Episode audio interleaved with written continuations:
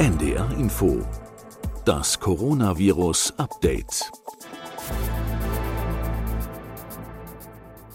Im ersten Quartal bleibt es schwierig. So viel ist klar nach dem politischen Impfgipfel zur Corona-Pandemie gestern. Es sind allerdings auch ein paar mehr Zahlen auf dem Markt, was die wahrscheinliche Verfügbarkeit von Impfstoffen in diesem Zeitraum angeht und in dem darauffolgenden. Darüber wollen wir hier heute reden, vor allem aber auch darüber, wie viel die Impfungen tatsächlich dazu beitragen können, der Pandemie ein Stück mehr Herr zu werden. Und gibt es eigentlich eine Lücke in der Impfstrategie?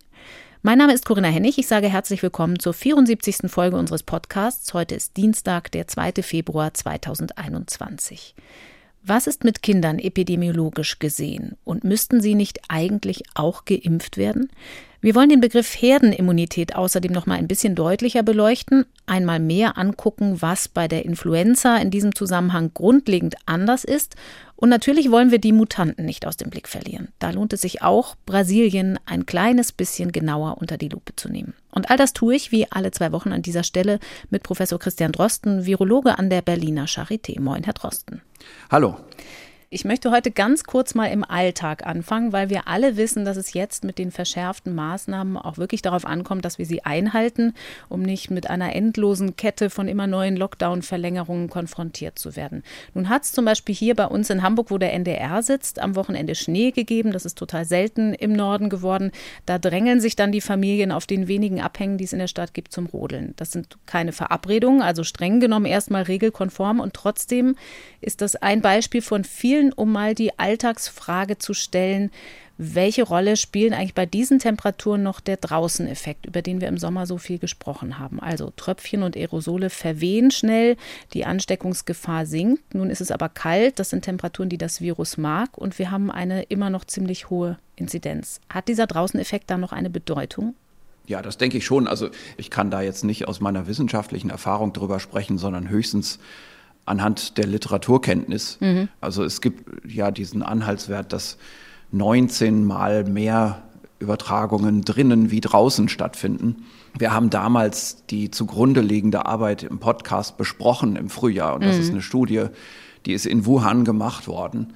Und da war es ziemlich kalt zu der Zeit, sodass man also vielleicht sogar sagen kann, das ist sogar unter diesen Bedingungen erhoben worden. Gleichzeitig hat es relativ wenig weitere systematische Studien dazu gegeben, zumindest die ich kenne. Deswegen ist es jetzt relativ schwer, darüber zu spekulieren. Ich denke aber schon, dass insgesamt ein Temperatureffekt bei diesem Virus geringgradig besteht diese Überlegung generell zum Temperatureffekt, die kann man anstellen. Ich würde jetzt aber nicht das Ganze umkehren und sagen, jetzt in der Kälte, da nützt es gar nichts, wenn man nach draußen geht. Ich denke, dass auch dort die gleiche Grundregel gilt, dass eben draußen die Luft sehr viel stärker verdünnt wird. Es weht immer irgendwo ein leichter Wind. Und natürlich ist man, auch wenn man draußen an so einem Rodelhang steht, mit vielen Leuten zusammen, aber es ist doch eine andere Nähe, als wenn man jetzt in einem öffentlichen Verkehrsmittel stünde oder in, in einem Veranstaltungsraum. Das heißt also insbesondere für die Kinder, wenn man ihnen Verabredungen ermöglichen möchte, ist es gar nicht verkehrt, das draußen zu tun nach wie vor. Ja, sicher. Also die Kinder müssen ja irgendwie die Chance haben, sich normal zu betätigen. Und bei all den Einschränkungen, die jetzt da sind, sollte man da natürlich auch mit einem gewissen Augenmaß agieren. Wir hatten schon mal darüber gesprochen, dass ein R-Wert von 0,9 schon mal ganz gut ist. Dann dauert es vier Wochen, bis sich die Zahlen halbieren rechnerisch. Wenn wir aber 0,7 erreicht haben, muss man nur noch eine weitere Woche Lockdown abwarten, bis sich die Zahlen wieder halbieren. Das Robert-Koch-Institut sagt nun, der R-Wert liegt gegenwärtig um 1. Nun fragen sich viele, wie groß ist der Anteil der englischen Virusvariante in Deutschland daran, dass die Zahlen immer noch langsam runtergehen. Wir haben da hier schon drüber gesprochen. Trotzdem nochmal die Frage, haben Sie mittlerweile ein paar mehr Daten, inwieweit die Variante anfängt, sich in Deutschland tatsächlich durchzusetzen? Äh, ja, also ich kenne natürlich Zahlen. Allerdings würde ich jetzt ungern hier im Podcast einfach mal eine Zahl nennen. Denn es ist einfach besser, wenn man noch ein bisschen abwartet, ein äh, bisschen größeren geografischen Bereich und auch unterschiedliche Sparten des Laborsystems mal befragt und das zusammenführt. Und das wird das RKI machen. Also das RKI ist jetzt schon dabei, das zusammenzuführen. Das ist auch die Aufgabe des RKIs und nicht von irgendeinem Professor an der Charité. Mhm. Und darum werde ich das jetzt hier auch so nicht sagen. Was ich sicherlich sagen kann, ist, wir werden eine, eine einstellige Prozentzahl sehen. Die wird jetzt auch nicht, nicht ganz hoch sein. Aber es ist da, das Virus. Ich muss auch gleich dazu sagen, wir sollten hier nicht die allererste Zahl nehmen, die genannt wird, auch sicherlich nicht gleich die erste Zahl, die das RKI nennen kann. Das RKI wird mit Sicherheit in dieser Veröffentlichung auch einschränken. Und die Einschränkungen, die dort genannt werden, sind eben die Einschränkungen, die sich aus einem gewissen Aufmerksamkeitseffekt ergeben. Ganz einfach gedacht, da ist jemand, der wird diagnostiziert und der hat kein besonderes Virus. Dann wird bei der jetzigen Überlastung aller Strukturen der Medizin vielleicht nicht so stark in der Umgebung nachgetestet. Während wenn jemand mit einer Mutante diagnostiziert wird, dann wird natürlich ganz strenge Fallverfolgung gemacht und man schaut ganz genau hin, inklusive einer ganz genauen Testung der gesamten Kontaktumgebung. Und dort wird man natürlich bei denen, die sich infiziert haben, auch die Mutante finden. Mm. Und deswegen werden wir im Moment so einen Meldeeffekt haben, der so eine Überbetonung mit sich bringt. Man sollte da also jetzt bei ersten Zahlen, die man sieht, nicht unbedingt gleich in Hektik verfallen, sondern man sollte sagen, die erste Zahl, die man hat, ist jetzt der Ausgangswert und jetzt beobachtet man von Woche zu Woche, wie sich das entwickelt. Und da ist es ja dann leider so in anderen Ländern, wo es vielleicht auch ein bisschen einfacher ist, das zu machen, weil das kleinere Länder sind, Dänemark, Belgien beispielsweise, die jetzt außerhalb von England liegen, aber eben dennoch kleinere, übersichtlichere Systeme haben, wo man sich also vornehmen kann, große Zahlen der Positiven zu sequenzieren, zu testen, alleine deshalb, weil die Zentralisierung der Labortestung in diesen Ländern das ermöglicht. Ne? Das mhm. sind einfach kleinere Länder, da müssen man weniger Labore ertüchtigen. Da haben wir eben schon den Eindruck, dass diese 117-Mutante stetig zunimmt. Und es wäre komisch, wenn das in Deutschland nicht so wäre. Wir müssen aber festhalten zu dieser englischen Mutante noch einmal, damit das klar ist, weil ich das in Gesprächen auch immer raushöre, wie viel Sorgen es da gibt. Nach allem, was man weiß, macht sie kein Immunescape, also sie weicht nicht den Antikörpern aus, die nach überstandener Infektion oder Impfung vor dem Virus schützen sollen. Ja, um da ganz aktuell zu sein, muss man auch sagen, ja, erstens, das stimmt, das ist richtig wahrscheinlich kein starker Immunescape, vielleicht ein bisschen, aber das ist im Moment nicht so gut zu erhärten. Es gibt da keine überzeugenden Daten dazu, sondern eher eine höhere Übertragbarkeit. Mhm. Gleichzeitig muss man sagen, gerade gestern, vorgestern kam auf in der öffentlichen Diskussion in Social Media, dass jetzt vor kurzem auch Viren gefunden wurden, die zu dieser 117-Klade gehören, die sich zusätzlich eine weitere Mutation akquiriert haben, nämlich mhm. die E484K-Mutation. Und das ist eine sehr wahrscheinliche Immun-Escape-Mutation. Das heißt, die Evolution geht weiter. Dieses Virus hat innerhalb der B117-Klade konvergent, mindestens zweimal unabhängig, die E484-Mutation erworben. Und bei aller Kenntnis sollte man davon ausgehen, dass hier jetzt ein Immun-Escape vorliegt. Also das Ganze bleibt eine sehr relevante Überlegung. Und man sollte auch hier wieder mit kühlem Kopf natürlich rangehen und sich erstmal vergewissern, die Tatsache, dass das konvergent entstanden ist, dass es zweimal unabhängig die gleiche Evolution stattgefunden hat in dieser einen Klade von Viren, spricht dafür, dass das etwas Echtes ist, dass hier also ein wirklicher Selektionsdruck besteht, dass das eine biologische Relevanz hat. Zweitens aber muss man sagen, das Ganze ist sicherlich noch ein seltenes Phänomen. So selten, dass wir das vielleicht hier bei uns noch gar nicht haben.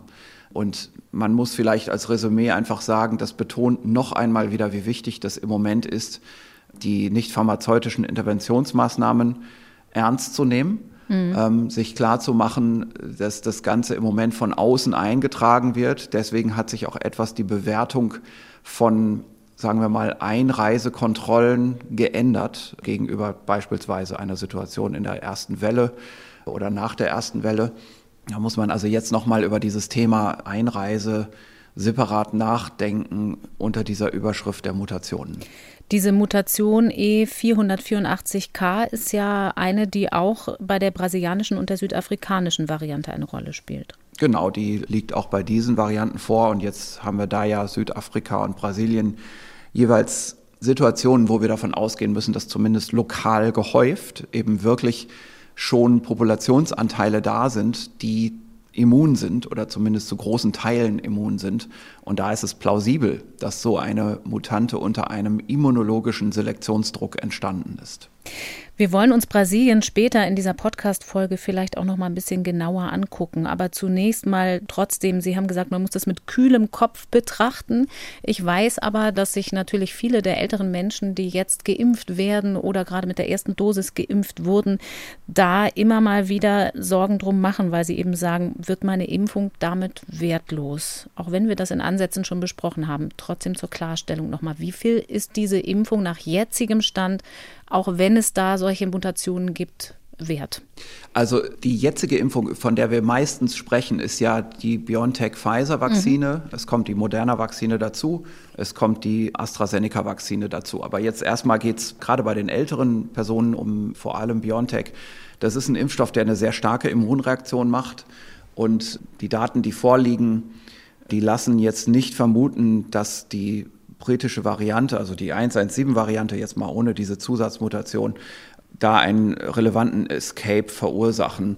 Wir haben ja schon mal auch genannt, es gibt ja nicht nur die neutralisierenden Antikörper, sondern es gibt zusätzlich ja auch noch T-Zellimmunität. Und dann ist es natürlich so, dass man nicht genau sagen kann, was jetzt diese 484-Variante zusätzlich noch bewirkt. Aber das ist keine Überlegung für, sagen wir mal, diese Tage, diese Wochen, wir müssen davor im Moment keine Angst haben. Also diese Impfung, die wird wirken, wenn man die jetzt glücklicherweise schon bekommen kann. Wir haben ja gestern neue Zahlen gehört in den Medien. Da gab es ja so ein Informationspapier aus diesem gestrigen Impfgipfel und die Informationen aus diesem Papier, aus dem Arbeitspapier des Gesundheitsministeriums, die sind ja auch in die Öffentlichkeit gelangt. Die kann man also in den Zeitungen inzwischen nachlesen. Mhm.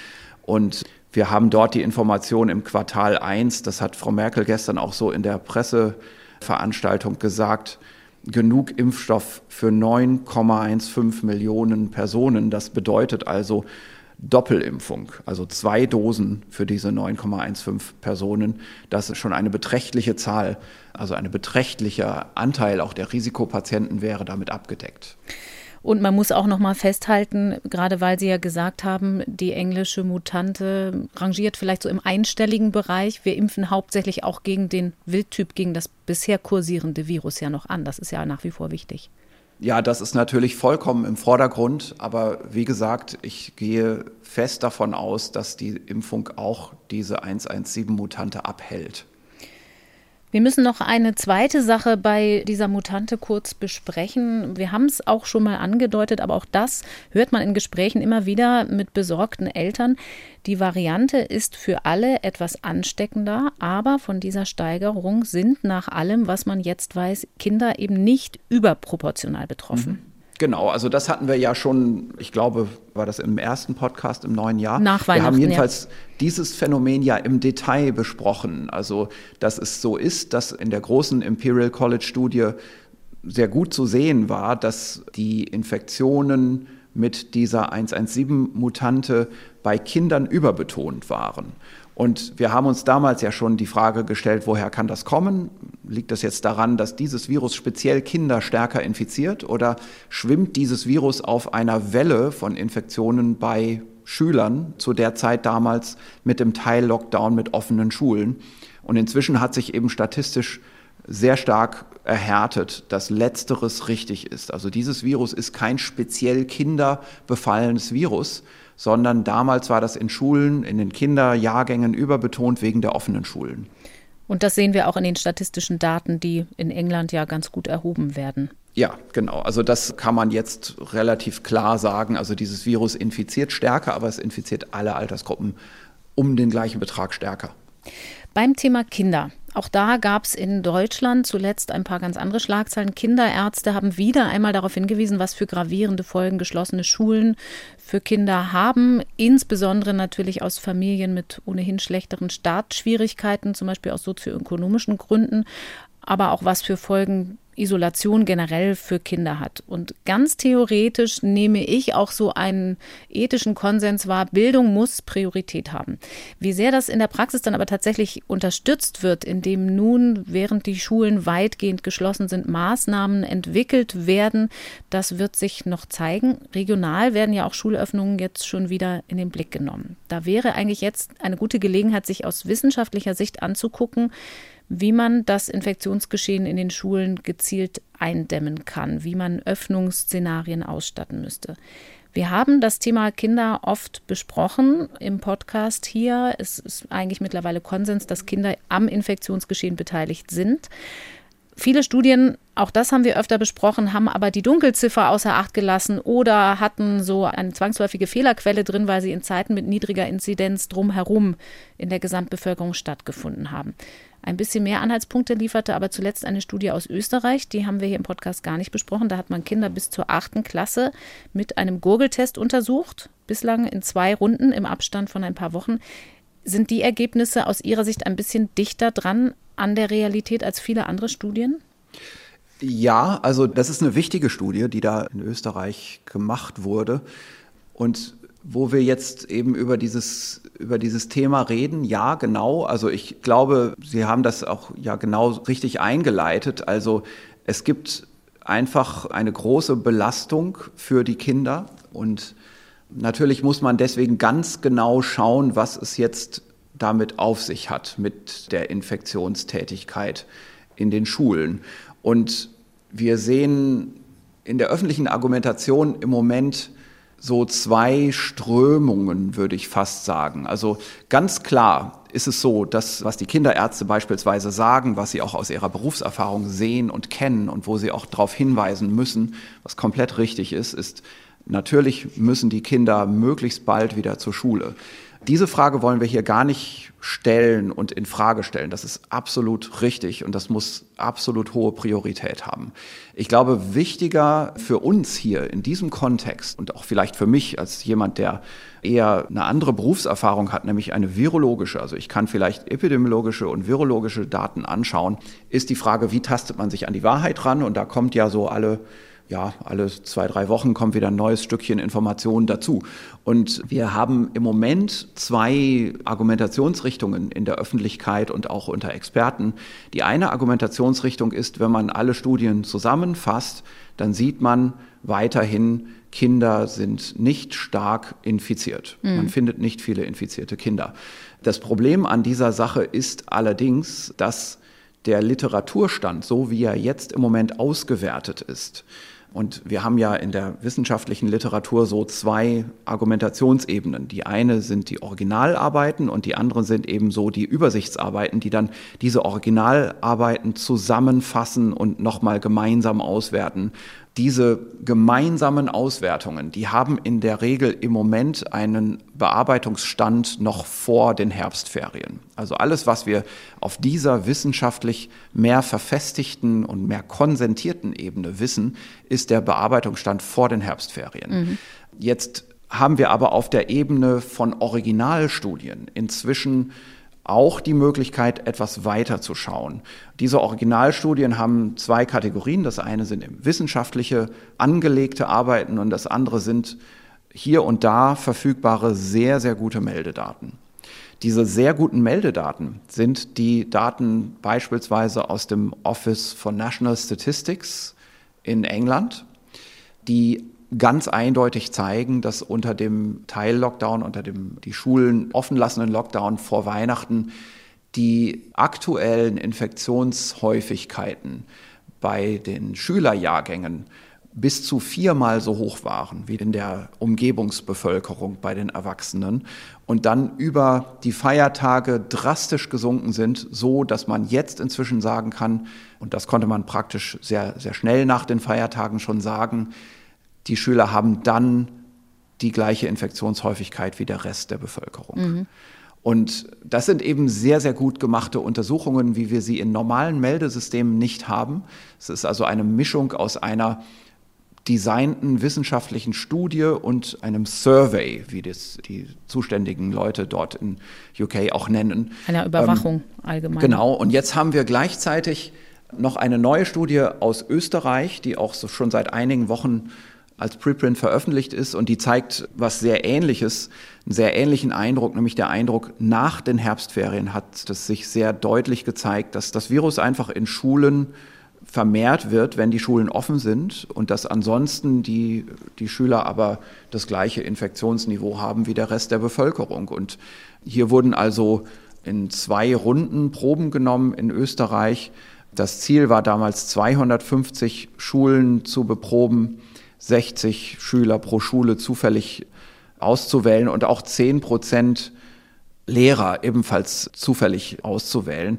Das hat man in der ersten Runde fast geschafft. In der zweiten Runde waren das etwas weniger, die man beobachten konnte. Einfach deswegen, weil in Österreich dann beschlossen wurde, man muss jetzt auch einen größten Teil der Schuljahrgänge leider schließen, weil eben man auch am Meldesystem schon gemerkt hat, dass da viel an Infektionstätigkeit war und weil eben der R-Wert nicht ausreichend gesunken ist damals.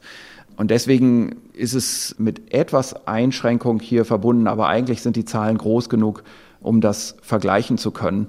Man hatte in der ersten Runde 245 Schulen eingeschlossen, insgesamt über 10.000, fast 11.000 Teilnehmer. Die erste Runde war Ende September bis 22. Oktober. Und in der zweiten Runde war dann die Beprobung vom 10. bis zum 16. November.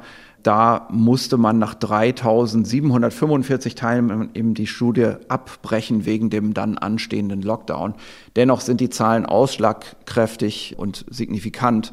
In der ersten Runde eine momentan Prävalenz in der PCR von ungefähr 0,4 Prozent und in der zweiten Runde dann von 1,42 Prozent. Also mehr als ähm, verdreifacht innerhalb von ja, einem genau. Monat. Genau, und das entspricht auch ungefähr der Beobachtung, die man in England gemacht hat und sagt einfach das Gleiche aus. Wenn das Virus im offenen Schulbetrieb ist, dann vermehrt sich das auch.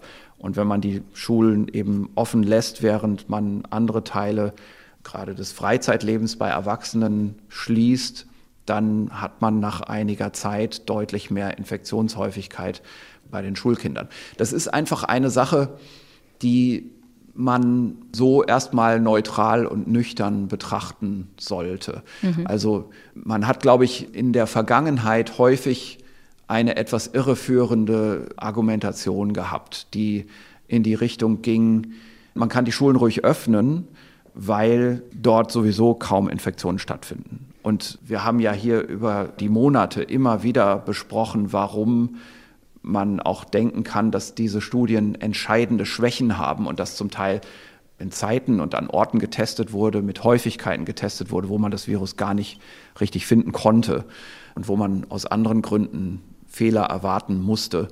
Und das ist in der Wissenschaft alles ganz normal, dass so, solche Studien gemacht werden und man darüber diskutiert, wie deren Aussagekraft ist. Was nicht normal ist, ist, wie es dann in Begrifflichkeiten verwendet wurde, sowohl innerhalb der Wissenschaft wie auch dann außerhalb der Wissenschaft, vor allem auch in der Politik. Das macht sich beispielsweise, um das zu verdeutlichen, an einem Begriff fest. Man hat immer wieder gehört, die Schulen oder die Kinder, die sind nicht Treiber der Pandemie. Mhm.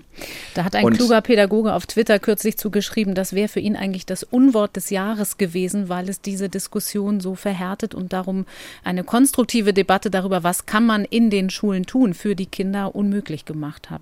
Also ich glaube, diese Sprechweise hat sicherlich an einigen Stellen verhindert, dass die Dringlichkeit des Problems wahrgenommen mhm. wurde und man das Ganze wirklich lösungsorientiert angefasst hätte, mit großer Dringlichkeit und mit auch einem gewissen Pragmatismus. Das ist zum Teil eben unterblieben, unter anderem wegen dieser Lautmalerei, also wegen diesen Begriffen, ob jemand jetzt Treiber oder nicht Treiber der Pandemie ist. Ich glaube, wir müssen uns das vielleicht noch mal von einem epidemiologischen Verständnis her vergegenwärtigen, was eigentlich hinter dieser Begrifflichkeit steckt. Was das ist, ja. Man kann das ja auch in anderen Zusammenhängen angucken und sich fragen, gibt es das überhaupt, Treiber der Pandemie? Ja, genau. Also das gibt es schon. Und ich, ich habe so ein bisschen den Eindruck, dass, dass gerade auch manche Leute, die so epidemiologisch argumentieren, vielleicht Lehrbuchbeispiele im Kopf haben aus der Epidemiologie, die grundsätzlich sich damit beschäftigen, wie man die Influenza betrachtet. Also mhm. bei der Influenza haben wir ja sowohl die saisonale Grippe, die immer mal wieder auch als schwere saisonale Grippewelle auftreten kann, Grippeepidemie. Und wir haben eben die pandemische Influenza, die ja als neues Virus daherkommt und dann eben auch sehr stark die Erwachsenen betrifft, die ganze Bevölkerung betrifft und sich ausbreitet wie das Virus, das wir jetzt haben, dieses, dieses SARS-Virus. Die Frage ist nur, ist das wirklich das Gleiche? Und man kann das vielleicht beginnen bei der saisonalen Grippe, da ist der Effekt sehr deutlich. Bei der saisonalen Grippe sind wir Erwachsenen und auch die Kinder ab einem gewissen Alter alle schon mit dem Virus in Kontakt gewesen und haben eine gewisse Immunität. Die kleinen Kinder haben das aber nicht. In den kleinen Kindern kocht das Virus deswegen so richtig hoch. Da gibt es so richtig viele Fälle, denn die sind immunologisch naiv. Die sind so die Nische in der Population, wo das Virus hin kann und sich vermehren kann. Und von dort streut es immer wieder aus also in die Erwachsenenjahrgänge. Und in dem Sinne sind dort bei der saisonalen Grippe die Kinder der Treiber des Geschehens. Mhm. Auch die Schulen, wenn man will, als Sozialsituation Treiber des Geschehens. Also tolles Wort, kann man dann auch vielleicht benutzen. Und viele Denkmodelle in der Pandemieplanung kommen aus der Influenza. Und ich habe manchmal sogar das Gefühl, dass noch nicht mal so richtig unterschieden wird zwischen saisonaler und pandemischer Influenza. Aber auch bei der pandemischen Influenza, das wird manchmal vergessen, gerade im Bereich der Epidemiologie habe ich das Gefühl, wird das manchmal vergessen, weil man vielleicht die Immunologie nicht so stark vor Augen hat, mag sein. Jedenfalls, was ich so ein bisschen manchmal zwischen den Zeilen heraushöre, ist, dass man nicht daran gedacht hat, dass auch bei einer pandemischen Influenza die erwachsene Bevölkerung und auch die älteren Kinder durch ihren vorherigen Kontakt mit dem präpandemischen Influenza-Virus dennoch eine Hintergrundimmunität behalten. Mit einer das anderen Variante des Influenza-Virus. Ja, genau. Also wenn so ein pandemisches Influenza-Virus kommt, dann ist praktisch immer das Hämagglutinin, das Hauptoberflächenantigen, ein anderes. Das mhm. Protein ist ausgetauscht durch, durch Reassortation, also durch eine Neukombination der Genomsegmente des Influenza-Virus. Da gibt es ja diese alte Geschichte mit dem Schwein als Mixing-Vessel und der Quelle in Wasservögeln und dann häufig aber auch Proteinen, die zwischen Schwein und Mensch hin und her ausgetauscht werden, die inneren Virusproteine, die eigentlich aus einem Genpool stammen und die schon häufig sehr, sehr ähnlich sind mit dem Virus, das bis dato zirkulierte in mhm. der menschlichen Bevölkerung. Diese inneren Virusgene, das sind fast alles Strukturproteine, die sind also alle im Viruspartikel vorhanden, die sind zum Teil auch einigermaßen konserviert, vor allem in ihren Immunerkennungsstellen, in ihren Epitopen, gerade die T-Zell-Epitope, so dass man schon sagen kann, bei einem pandemischen Influenza-Virus sind die Erwachsenen nicht vollkommen immunologisch naiv. Da mhm. ist immer ein bisschen Restschutz. Ganz, ganz stark hat man das gesehen bei der 2009er H1N1-Pandemie. Das haben wir auch im späten Frühjahr hier im Podcast schon mal besprochen, als wir über die damalige sogenannte Schweinegrippe mal gesprochen haben. Da hatte ich das alles mal schon erklärt, dass mhm. dort gerade die älteren Erwachsenen eine ganz besondere Hintergrundimmunität hatten, die man am Anfang gar nicht so erfassen konnte. Und dass das auch der Grund war, warum diese damalige Pandemie so mild ausfiel auf Populationsebene, obwohl das Virus eigentlich relativ gefährlich aussah am Anfang. Mhm. Jetzt, um zurückzukommen, also bei, bei der Influenza haben wir aus diesen Gründen weiterhin so eine Imbalance zwischen Kindern und Erwachsenen. Also auch bei einem pandemischen Influenza-Virus ist das so, dass die Kinder überbetont infiziert werden. Also selbst dort könnte man fast noch von einem Treiber sprechen bei einer pandemischen Influenza. Das wird aber von Pandemievirus zu Pandemievirus auch unterschiedlich gelagert sein. Mhm. Und dennoch, das ist eigentlich der Lehrbuchfall für Pandemiekontrolle in der Infektionsepidemiologie. Und da gibt es eine ganz wichtige Abstufung. Diese Abstufung bedeutet, es gibt zunächst das Containment, die Containment-Strategie. Wir wollen verhindern, dass das Virus überhaupt in der Bevölkerung sich weiter verbreitet. Wir wollen alle Fälle nachverfolgen. Und ab einem gewissen Punkt schalten wir um auf Mitigierung, also auf Abmilderung. Durch Kontrolle, also durch Kontaktkontrolle machen wir eine Abmilderung des Infektionsgeschehens. Das machen wir vor allem dort, wo das Infektionsgeschehen besonders schwer zu Buche schlägt. Also sprich bei den Risikogruppen, auch bei der Influenza sind das die Alten in der Bevölkerung, mhm. die will man abschirmen. Und es gibt ein paar andere Risikogruppen, an die man denken kann. Und ansonsten muss man dann zugestehen, man kann das nicht aufhalten, man muss das letztendlich irgendwie auch ein bisschen laufen lassen. Und ich höre manchmal in der öffentlichen Diskussion, dass dieses Denkmodell übertragen wird auf dieses SARS-2-Virus. Mhm. Und ich finde das nicht wirklich eine richtige Übertragungsleistung, denn das hinkt ein bisschen. Wir haben inzwischen schon sehr starke Hinweise darauf, dass die Empfänglichkeit und das Teilnehmen an der Verbreitung bei diesem SARS-2-Virus sehr viel gleichmäßiger über die gesamte Gesellschaft verteilt ist, über alle Altersgruppen. Also hier ist es wirklich so, wie man sich das vorstellt, alle sind irgendwie gleich beteiligt. Und insofern ist es auch vielleicht nicht fair zu sagen, irgendeine Gruppe in der Bevölkerung sei der Treiber des Infektionsgeschehens. Mhm hm, also die Kinder sind nicht der Treiber des Infektionsgeschehens bei Covid-19. Genauso wenig sind es die Restaurantbesucher oder die Besucher von, von Opernhäusern oder die Mitarbeiter von irgendwelchen Großbüros. Und man könnte die Liste jetzt fortsetzen. Es gibt so viele, sagen wir mal, Fründe, über die argumentiert wird von der einen oder der anderen Interessengruppe. Und dann kommt häufig eben dieser, diese Begrifflichkeit des Treibers Gerade bei Kindern wurde die häufig benutzt mhm. oder beim Schulbetrieb wurde die häufig benutzt. Aber ich glaube, aus dieser Überlegung, dass der Vergleich mit der, mit der Influenza, wo man tatsächlich die Kinder als Treiber wahrnimmt, dass das hinkt, kann man schon sehen, dass sich die Diskussion hier eigentlich an der falschen Stelle erhitzt. Das heißt, dieser Begriff Treiber der Pandemie, der ja so ein bisschen zu einem Kampfbegriff, Sie haben eben schon gesagt, es ist fair, es ist unfair, mutiert ist im Laufe der Diskussion über Kinder. Um das nochmal festzuhalten, kann epidemiologisch ein sinnvoller Begriff sein, aber eben nur dann, wenn die Hintergrundimmunität ungleich verteilt ist. Und das ist sie einfach beim Coronavirus nicht, weil alle erstmal immunologisch naiv da reingehen. Richtig, so sieht's aus. Also es sieht sogar ein bisschen so aus, dass ja die Erwachsenen ein bisschen mehr empfänglich sind als die jüngsten Kinder. Mhm. Ja, und das ist also je nach Lesart der Daten könnte man sagen, Grundschule plus Kita oder nur Kita sind etwas weniger empfänglich als die Erwachsenen. Das ist so, was man aus einigen Studien ableiten kann, aus anderen wieder dann nicht. Aber da kann man sich im Detail drüber streiten. Aber es ist eben so, dass es gerade umgekehrt sein würde wie bei der pandemischen Influenza, wo man diese Erwartung hat, dass die Kinder die Treiber sind und wo man erwartet, wenn man, sagen wir mal, die Kinder separat kontrollieren müsste, dann müssten sie ja auch der erkennbare Treiber des Infektionsgeschehens sein. Mhm. Ich glaube, die richtige Sichtweise auf dieses Übertragungsgeschehen hier ist eher, was haben wir hier eigentlich für quantitative Beiträge? Also welche Gruppe der Bevölkerung macht welchen Bevölkerungsteil aus und welchen Teil am R-Wert trägt diese Gruppe dann folglich bei? Mhm. Also man musste es eigentlich so nüchtern sehen. Und da kann man, wenn man jetzt sagt, naja, die Schulen und Kita-Alter, die Kinder, also nehmen wir alle Kinder zusammen, das sind vielleicht 20 Prozent der Bevölkerung.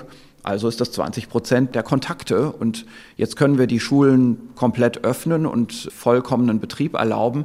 Dann müsste man aber eben im Gegenzug, wenn man denselben Kontrolleffekt haben will auf die Infektionstätigkeit, anderswo 20 Prozent der Bevölkerung unter Kontaktsperren setzen. Das wäre dann eine echte Priorisierung der Bildung, streng genommen. Richtig, genau. Also so könnte man argumentieren. Jetzt ist es aber natürlich so, dass die Kinder eine sehr greifbare Gruppe sind. Der mhm. Schulbetrieb ist eine definierte Einheit, da gibt es Regeln und Erfassbarkeit, wie es das vielleicht in anderen Bereichen des Erwachsenenlebens, der, der Arbeitsstätten und so weiter vielleicht eben nicht so gibt. Daher ja auch dieses politische Ringen, dass man einerseits absolut anerkennt, wie wichtig es ist, aus Entwicklungsgründen, aus Bildungsgründen und Betreuungsgründen und so weiter, den Schulbetrieb offen zu haben und aktiv zu haben, aber andererseits man dann ja irgendwo anders schauen müsste, wo noch Lücken sind. Also beispielsweise dann dieses große Thema Homeoffice.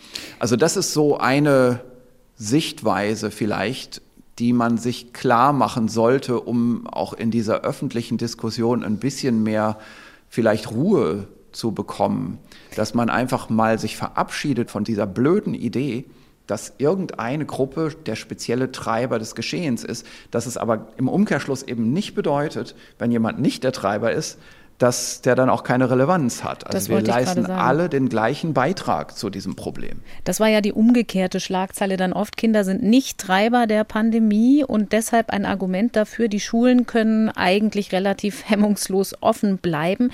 Um zurückzukommen auf die Studie aus Österreich, da wäre doch jetzt eigentlich die Chance, sich das ein bisschen qualitativ anzugucken und zu gucken, mit welchen Maßnahmen kann man denn eine Öffnung in den Schulen ganz konkret, was kann man da entwickeln, um möglichst möglichst viel Bildung zu ermöglichen. Man muss dazu sagen, die nächste, die dritte Runde dieser Studie sollte eigentlich am 8. Februar beginnen, wenn in Österreich planmäßig die Schulen wieder Stück für Stück öffnen und dann langsam im Schichtbetrieb wieder hochfahren. Da hat das österreichische Bildungsministerium diese Runde aber gestoppt und auf einen Monat später verschoben aus Forschungssicht geht da schon ein interessanter Beobachtungszeitraum verloren, oder? Gerade diese Anfangszeit, wo man einen gemeinsamen Startpunkt hat mit klaren Infektionszahlen und dann die einzelnen Maßnahmen vielleicht sogar angucken kann. Ja, also das kann man so sagen. Also es wäre schon wichtig, äh, wenn man jetzt so eine gut gemachte Studie schon mal hat, dass man da natürlich auch weiter nachschaut und gerade diesen Unterschied betrachtet. Also wenn man die Schulen wieder aufmacht, dass man dann schaut und einmal gegen bestätigt, dass die Erwartung auch so ist, wie man sie nun mal formulieren muss im Moment, dass also dann wahrscheinlich die Häufigkeit der Infektion so ist wie im gesamten Rest der Bevölkerung. Dazu braucht man natürlich einmal wirklich diesen Gegenbeweis, diese Bestätigung, diese Kontrolle und dass man dann vielleicht auch ein Gefühl dafür bekommt von diesem Anfangszeitpunkt aus, wie lange es dauert ist, bis sich dann die Infektionshäufigkeit wieder, sagen wir mal, selbstständig macht und abkoppelt mhm. von dem Geschehen im Erwachsenenleben, wo man ja dann andere Bedingungen hat durch einen weiter bestehenden Lockdown. Also das ist, ja, also aus, aus wissenschaftlicher Sicht kann man sagen, naja, ist schade. Aus politischer Sicht sollte man sich, glaube ich, schon fragen, wie man diese Informationslücke irgendwie kompensiert. Also ob man von anderswo vielleicht ähnliche Daten bekommt, ob man dann wirklich mal sagt, dann lass uns jetzt mal eingestehen, dann gucken wir jetzt nochmal nach England, wo die Daten anders und besser erhoben werden und nehmen das als Maßgabe. Ich glaube, das Entscheidende ist einfach, dass man sich befreien muss von dieser etwas, ja, vielleicht auch so in so eine Selbstbestätigungsschleife gekommene Argumentation, dass die Kinder ja außen vor sind. Ne? Also, dass man dieses mhm. Infektionsgeschehen im Prinzip so ein bisschen ausklammert, sondern im Gegenteil, man muss sagen, das ist da. Wir brauchen jetzt hier nicht irgendwie versuchen, wissenschaftliche Daten anders zu interpretieren, als sie nun mal sind, sondern man muss sagen, es ist da und dem gegenüber steht aber ein sehr hoher Wert, also ein sehr hoher ideeller gesellschaftlicher Wert, ein sehr hohes Rechtsgut, kann man fast sagen. Und das müssen wir schützen und wir müssen die Schulen öffnen, eben obwohl wir wissen, dass dort auch das Virus genauso übertragen wird. Das ist vielleicht die bessere Herangehensweise. Und wahrscheinlich muss man es loskoppeln von der selektiven Wahrnehmung, die dann auf lokaler Ebene viele haben, weil sie eben asymptomatische Kinder nicht bemerken und sagen, wieso, aber in unserer Schule war die ganze Zeit nichts, mhm. sondern muss sich da ein bisschen mehr auf die Forschungsdatenseite ja. berufen. Also wir hatten, ich kann vielleicht auch noch mal dazu sagen, dass es jetzt, haben wir hier gar nicht auf unsere Liste geschrieben für die Vorbereitung von Studien, also für den Podcast jetzt. Aber auch die Charité hat eine Schulstudie mhm. gemacht, die im Prinzip denselben Effekt zeigt, äh, wo man also auch sieht, nach Beginn der Herbstferien plötzlich nimmt die Infektionstätigkeit stark zu und man hat also eine etwas kleinere Untersuchung, aber man kann dort schon sagen, in einem Drittel aller Klassen sitzt ein oder mehr akut infizierte Schüler. Und auch da hat man in den Medien unterschiedliche Interpretationen darüber gelesen. Ja, also in einigen Zeitungen stand, das ist ja toll, nur so wenige Schüler infiziert. ähm, aber das ist natürlich Studie liefert Beleg, habe ich irgendwo gesehen, glaube ich. Ja, ja. Ne, also das ist so ein gutes Beispiel dafür, wie inzwischen auch die mediale Wahrnehmung durch diese ganze Diskussion auf die unterschiedlichste Art und Weise gefärbt wird. Und ich glaube, wir müssen da alle zusammen irgendwie mal nüchtern drauf schauen. Und ehrlich gesagt, ich würde gar nicht so gerne noch so viel weiter über dieses Schulthema sprechen, ähm, weil es so viele andere Expertisen gibt, die jetzt eigentlich aufgefordert sind. Mhm. Also es ist genau richtig, wenn die Kinderärzte sagen, Infektionsepidemiologie hin oder her, aber wir sehen die Kinder und wir sehen, wie die leiden und das hat auch medizinische Folgen, sowohl körperliche wie auch seelische Folgen. Und wir sind als Ärzte am Kindswohl insgesamt interessiert und die Pädagogen natürlich, die das von ihrer Seite reflektieren und die vielleicht auch noch mal für den Schulbetrieb andere Lösungen beitragen können. Und da ist dann irgendwann einfach der Virologe außen vor. Also ich, für mich ehrlich gesagt, ist dieses Thema inzwischen infektionsepidemiologisch beantwortet.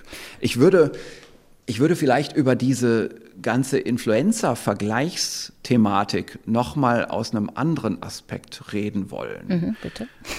Und zwar aus einem Aspekt, der auch sehr durch die Medien gegangen ist, nachdem ich in einem Spiegel-Interview eine Zahl genannt hatte, nämlich 100.000. Mhm. Das war ja vor zwei Wochen, glaube ich, und in der letzten Woche wurde das dann so ein bisschen weiterverarbeitet medial. Und da ging es um etwas anderes. Da ging es eigentlich um eine Vorstellung, wie geht's denn jetzt weiter, nachdem man im Februar diesen Lockdown bewertet und dann vielleicht in das Frühjahr reinkommt. Und ich hatte damals in dem Interview schon gesagt, wir können uns eigentlich nicht darauf verlassen, dass es einen starken Temperatureffekt gibt. Und wir wissen nicht so recht, wie es mit der Vakzine voranschreitet. Das wissen wir zum Glück jetzt inzwischen etwas besser. Das ist wirklich super, dass jetzt diese Zahlen mehr in der Öffentlichkeit sind. Da hat ja das Gesundheitsministerium eine Zusammenfassung gemacht. Ich weiß gar nicht, ob die überhaupt schon publiziert ist. Jedenfalls ist sie in die Medien gelangt und mhm. ist jetzt überall nachzulesen. Und wir wissen jetzt also im ersten Quartal können über neun Millionen Menschen geimpft werden. Dieses erste Quartal ist so ziemlich zu Ostern zu Ende. Und der Plan ist eigentlich, das habe ich auch gelesen oder jetzt auch gehört nach dem Impfgipfel, dass man dann eigentlich die über 80-Jährigen alle geimpft haben will. Das entspricht so ungefähr auch dieser Zahl. Und natürlich auch medizinisches Personal ist da auch noch dabei, was geimpft worden sein soll, bis dahin in großen Teilen, gerade das Krankenhauspersonal. Und die Frage ist natürlich, was passiert dann, wenn in einer gesellschaftlichen und politischen Debatte sehr stark die Forderung kommt, jetzt die Kontaktmaßnahmen zu beenden und im Prinzip, ja, also ich will es mal so salopp sagen, diese Pandemie für beendet zu erklären. Mhm. Ähm, laufen zu lassen. Ja, laufen zu lassen, genau.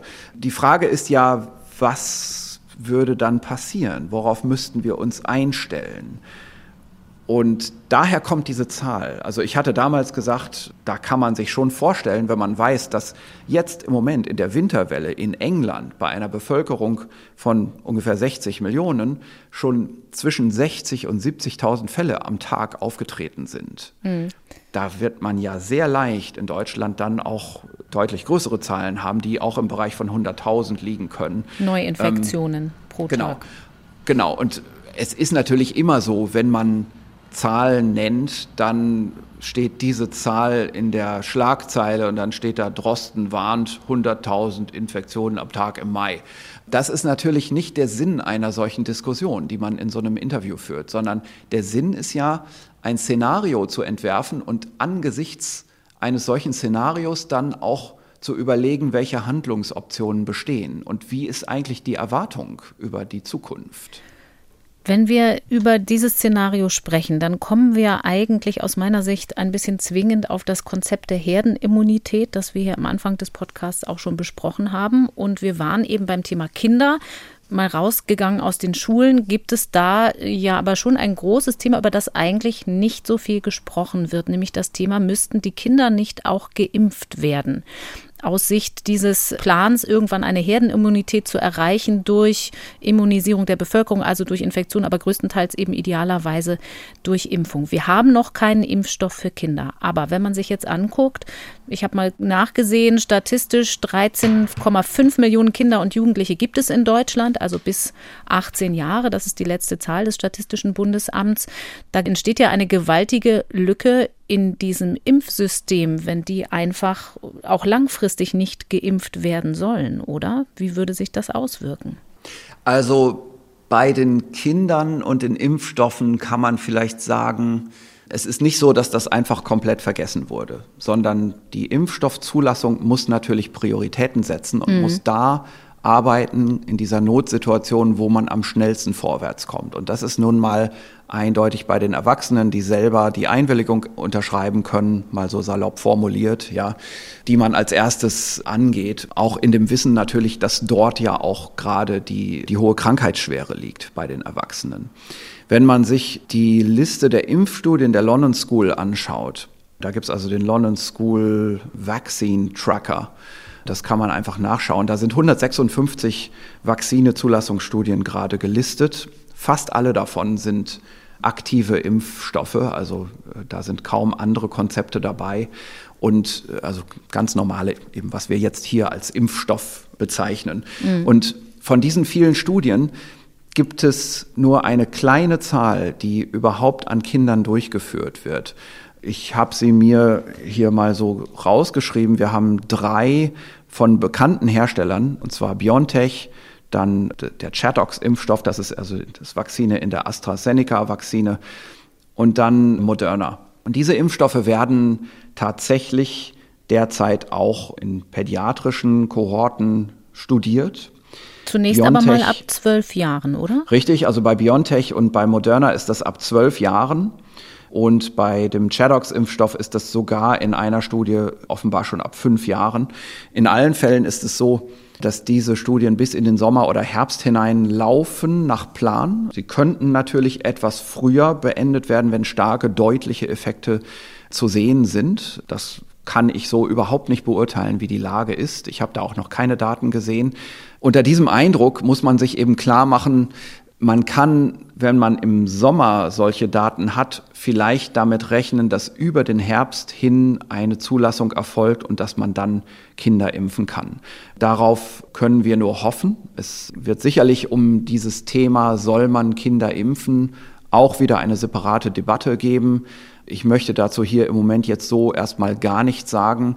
Ich möchte vielleicht eher darauf hinweisen, dass man ansonsten natürlich auch erwarten muss, dass Kinder in großer Zahl infiziert werden. Wie mhm. man das übrigens auch in anderen Altersgruppen erwarten muss, in Abwesenheit eines Impfstoffs. Übrigens, nur um das nochmal ganz kurz zu Ende zu führen, es gibt weitere Studien an Kindern zu Impfstoffen. Ich zähle hier fünf weitere Studien. Die sind bis auf eine alle mit chinesischen Impfstoffen. Die eine, die eine Ausnahme ist, eine Vakzine aus Vietnam. Also das sind sicherlich alles Impfstoffe, die jetzt erstmal hier für uns, für unsere Region nicht in Frage kommen, sondern es gibt eben diese drei Studien und die frühesten davon werden wahrscheinlich im Sommer fertig werden. Also vorher wird man einfach keine zugelassenen Impfstoffe dann haben vor dem Herbst.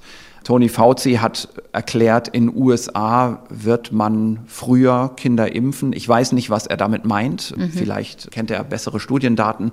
Ich weiß einfach nicht, was seine Aussage da bedeutet. Aber er ist da natürlich viel weiter eingedacht und auch speziell in USA viel weiter eingedacht als ich. Nun müsste man ja aber trotzdem noch mal die Argumente betrachten, die für und gegen eine Impfung sprechen von Kindern. Auch wenn Sie gesagt haben, Sie wollen hier gar nicht so ausführlich in dieses Impfthema für Kinder ein einsteigen. Es gibt das häufig wiederholte Argument, nun sind Kinder ja eigentlich kaum betroffen. Die erkranken, wenn überhaupt, in der Regel zumindest nur leicht. Und wir wissen noch gar nicht so genau, wie viel Effekt die Impfungen, die wir bis jetzt haben, die Impfstoffe zum Beispiel, bei denen jetzt auch dann die Kinderstudien laufen, wo sie in der Rekrutierungsphase sind, auf die Frage haben, ob das Virus überhaupt noch weitergegeben wird. Da gibt es ja den Begriff der sterilisierenden Immunität. Also es ist gar keine Infektion mehr möglich. Und wir haben bisher für die Impfstoffe nur Daten aus Tierversuchen aber noch keine konkreten Daten dazu, ob zum Beispiel, wenn ein Kind geimpft würde, nicht trotzdem noch sich unbemerkt infizieren kann und das Virus nach Hause tragen zu den Eltern. Da muss man ja abwägen. Gibt es da Erkenntnisse oder sagen Sie aus Ihrem virologischen Bauchgefühl, wir haben da einen Graubereich? Können Sie uns erklären, ob es zwischen der sterilisierenden Immunität und der absoluten Weitergabe einen Mechanismus gibt, den wir als Laie verstehen können? Naja, also das ist so eine Sache, man, man muss ganz viele Sachen abwägen. Diese Überlegung gehört sicherlich auch dazu ob man eine sterile Immunität erreicht. Und das ist auch etwas, das manchmal gerade in der öffentlichen Debatte so ein bisschen schwarz-weiß dargestellt wird. Das stimmt schon. Da sagt also der eine, wir müssen doch impfen und dann sagt der andere, aber wir wissen doch gar nicht, äh, ob diese Impfung überhaupt die Übertragung reduziert. Und bei den Kindern geht es doch nur um die Übertragung. Die haben doch gar nichts von der Impfung ansonsten. Also die Kinder impfen sich praktisch nur, um die Erwachsenen zu schützen. Mhm. Das ist alles natürlich nicht so ganz richtig. Ne? Also und das ist alles in der Einheitlichkeit der Darstellung einfach zu grob. Also erstmal muss man natürlich sagen, auch Kinder können schwere Verläufe haben. Mhm. Und auch bei Kindern gibt es Risikopatienten. Also es gibt viele Kinder, die ein Grundrisiko haben nicht und die, bei denen man nicht möchte, dass die sich mit diesem Virus infizieren. Dazu kann man aber auch gleich wieder was, was Gutes sagen, nämlich Kinderärzte dürfen solche Kinder natürlich durchaus mit einem erwachsenen Impfstoff impfen. Also das ist nicht so, dass ein Kinderarzt einen Impfstoff, der für Erwachsene zugelassen ist, jetzt unter keinen Umständen einem Kind geben darf. Also einem Risikokind wird man schon einen Impfstoff geben. Und es ist aber eben die Frage, ob man innerhalb einer regulären Zulassung für Kindern arbeiten kann. Mhm. So, und da ist, ist jetzt eben häufig diese Überlegung, dass das lohnt sich doch gar nicht, das für Kinder zuzulassen. Die haben ja nichts davon. Das ist so, so eine Sache. Also wir wissen ja gar nicht, was zu erwarten ist, wenn alle Kinder in kurzer Zeit in Deutschland durchinfiziert werden. Ich mhm. glaube, das ist eine Situation, die niemand möchte und die auch niemand verantworten möchte. Deswegen muss man natürlich, denke ich, diese Möglichkeit unbedingt verfolgen, die Kinder zu impfen. Auch wegen natürlich Komplikationen, die entstehen können, die selten sind. Das muss man also wirklich unbedingt immer dazu sagen. Also es gibt ja bei den Kindern beispielsweise dieses bekannte multisystemische inflammatorische Syndrom das dem Kawasaki-Syndrom ähnlich ist. Genau, das haben wir alles in der Vergangenheit schon mal besprochen. Das ist aber nicht das Kawasaki-Syndrom, sondern das tritt ja in einem anderen Altersbereich auf. Das sind Kinder da, die ein anderes Alter haben, die sind eher so um die sieben Jahre. Das scheint wohl so der Häufigkeitsgipfel zu sein, wenn ich das noch richtig weiß. Und es gibt andere Dinge. Natürlich haben auch Kinder Symptome und natürlich wissen wir gar nicht genau, wenn man sehr viele Kinderfälle jetzt anschauen würde, was da noch alles zu erwarten ist. Aber das mal außen vor. Es wird auch, auch, grundsätzlich viele Eltern geben, die einfach das Gefühl haben, sie wollen ihre Kinder gerne mhm. geimpft haben. Und Oder die Kinder selbst. Auch die Kinder selbst, genau. Und natürlich ist es auch vollkommen berechtigt zu sagen, die Kinder sind nun mal und gerade wenn wir uns Szenarien überlegen zum Herbst hin, wo dann Erwachsene in großen Teilen geimpft sind und die Kinder noch nicht geimpft sind, spätestens dann wird man natürlich viel Infektionstätigkeit ausschließlich bei den Kindern haben. Und dann irgendwann kommt vielleicht auch dieser Begriff des Treibers nochmal wieder zu, zum Einsatz. Aber es ist sicherlich so, dass man Kinder als Infektionsquelle im Auge haben muss, auch gesellschaftlich. Und da ist natürlich dann die Frage, bewirkt die Impfung überhaupt was? Also mhm. Ihr Begriff der sterilen Immunität. Also sterile Immunität ist etwas, das muss man vielleicht erstmal erklären, das stellt sich ein bei Impfungen, die eine ganz starke neutralisierende Antikörperantwort haben. Bei Masern ähm, und Mumps zum Beispiel? Ja, zum Beispiel. Das wären so Beispiele. Man könnte auch andere Beispiele nennen. Also die eben so eine sehr starke neutralisierende Antikörperantwort haben oder auch eine ganz starke T-zelluläre Antwort. Also nehmen wir Gelbfieber zum Beispiel. Da misst man gar nicht erst die neutralisierenden Antikörper, weil die schon ganz schön lausig sind, manchmal bei den Geimpften. Aber trotzdem, ja, ist es fast ein Dogma, dass man, also auch wenn man diesen Impfschutz alle zehn Jahre auffrischen muss, sehr, sehr viel länger, wahrscheinlich lebenslang nach einer Gelbfieberimpfung diese Krankheit nicht mehr bekommt. Mhm und, und auch nicht mehr weitergeben kann. Ne? Da ist aber ja auch der Übertragungsmechanismus sehr viel komplizierter. Das Virus geht ins Blut und wird über Moskitos übertragen, so dass also da auch die Weitergabe schon schwierig ist. Aber es ist wohl auch so, dass einer, der erfolgreich geimpft ist, auch gar nicht mehr auch nur ein bisschen Virus im Blut hat danach, wenn er von einem Moskito gestochen wird. So, jetzt ist es aber hier eine ganz andere Erkrankung und weil es eben so über die Atemwege geht, weil das eine Schleimhautimmunität ist, die hier eine Rolle spielt, ist es fast müßig zu denken, wir könnten hier eine sterile Immunität erzielen. Das wird immer so sein, dass einer, der geimpft ist, dennoch auch ein bisschen Replikation des Virus auf den Schleimhäuten haben kann. Mhm. Die Frage ist nur, was bedeutet das eigentlich? So, jetzt kann man natürlich in, in Impfstudien, und das ist zum Teil schon gemacht worden, aber auch noch gar nicht so gut ausgewertet worden, das Virus messen bei denjenigen, die sich trotz Impfung infiziert haben. Und man sieht dann zum Teil, da ist virale RNA nachzuweisen. Man sieht in manchen Tierversuchen, wo man das parallel macht, dass man gar nicht so viel Virus mehr lebend im Labor isolieren kann. Und da wäre beispielsweise die Erklärung, das Virus, das ist da auf den Schleimhäuten, aber in den Schleimhäuten sind auch Antikörper und die verkleistern das Virus gleich in mhm. dem Moment, wo das Virus aus der Schleimhaut rauskommt.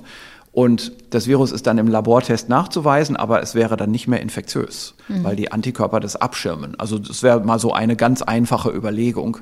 Und Sie fragten mich nach meinem Bauchgefühl als Virologe. Da kann ich Ihnen was drüber sagen. Mein Bauchgefühl als Virologe ist, dass die Verbreitung des Virus durch die Impfung unterbunden wird, auch wenn man das im Labor noch nachweisen kann. Also ein Geimpfter wird sicherlich immer weniger das Virus verbreiten, auch wenn das sicherlich von Impfstoff zu Impfstoff dann wieder unterschiedlich ist. Da muss man ja auch genau das dazu sagen, dass es bei längst nicht allen Impfstoffen so ist, dass diese sterile oder sterilisierende Immunität hervorgerufen wird. Bei Keuchhusten und Influenza ist es auch nicht so. Ach, es gibt viele Viruserkrankungen, wo das nicht so ist. Bei Influenza sowieso nicht, aber es gibt äh, also eine der berühmtesten Viruserkrankungen, die Kinderlähmung, Poliomyelitis. Mhm. Das ist ein toller Impfstoff, den kann man geben, die Schluckimpfung. Kennen wir ähm, noch auf dem ja Zuckerstück. Mhm. Ähm, ein Lebendimpfstoff. Und danach sind die Kinder alles andere als lebenslang immun, wenn man nur nach der Virusreplikation schauen würde. Aber dennoch ist es so, wenn man auch nur das kleinste bisschen Antikörper hat im Blut, dann kriegt man nicht mehr diesen schweren Verlauf. So kann man eben viele Beispiele nennen, wo einfach mit die besten Impfstoffe überhaupt, die, die man hat, eben scheinbar dort so eine Lücke haben. Das, das ist aber einfach häufig gar keine berechtigte Argumentation. Bei Polio übrigens nur, um es der, Vollständigkeit halber zu sagen, ist es dann aber auch so, dass die Kinder, die, sagen wir mal, im Darm infiziert werden, das Virus dann sogar infektiös weiter ausscheiden können und es weitergeben können. Das ist sogar etwas, das man sich zunutze macht. Das gilt nämlich sogar für den Lebendimpfstoff. Da wird also durchaus in der Umgebung das Impfvirus weitergegeben an andere Kinder und man erzielt dadurch einen Umgebungsimpfeffekt, der mhm. gerade bei der Ausrottung dieses Virus in ländlichen Bereichen, in Afrika vor allem oder anderen solchen Gegenden, wo man schwer jedes einzelne Kind immer erreichen kann, durchaus erwünscht ist. Diese Frage aber danach, wie geht es nach der Impfung für mich weiter? Wir wissen alle, wer geimpft ist, der muss sich trotzdem schützen, weil wir eben das alles nicht ganz so genau wissen. Uns erreicht auch öfter die Frage, wenn einer im Haushalt geimpft ist und andere nicht oder gerade bei einem älteren Ehepaar zum Beispiel, dann besteht die große Sorge, muss ich nicht befürchten, dass ich weiter meine Familienmitglieder anstecke. Und das ist ja nun nicht realistisch. Ich werde zu Hause ja nicht ständig mit Maske rumlaufen. Also da können Sie im Prinzip den Leuten so ein bisschen ein gutes Gefühl mitgeben, dass es trotzdem sich ein bisschen eindämmend auswirkt, auch in der Familiensituation. Ja, das denke ich schon. Also das ist natürlich wieder mal so eine so fast so eine Servicefrage. Also ich weiß, Sie mögen sie nicht. ja, genau. Also es stimmt. Also ich glaube auch, dass man als Geimpfter sagen kann und das gute Gefühl haben kann, dass man selbst, wenn man sich trotz Impfung jetzt infizieren würde, eher die Umgebung nicht ansteckt. Mhm eher schlechter als Überträger fungiert.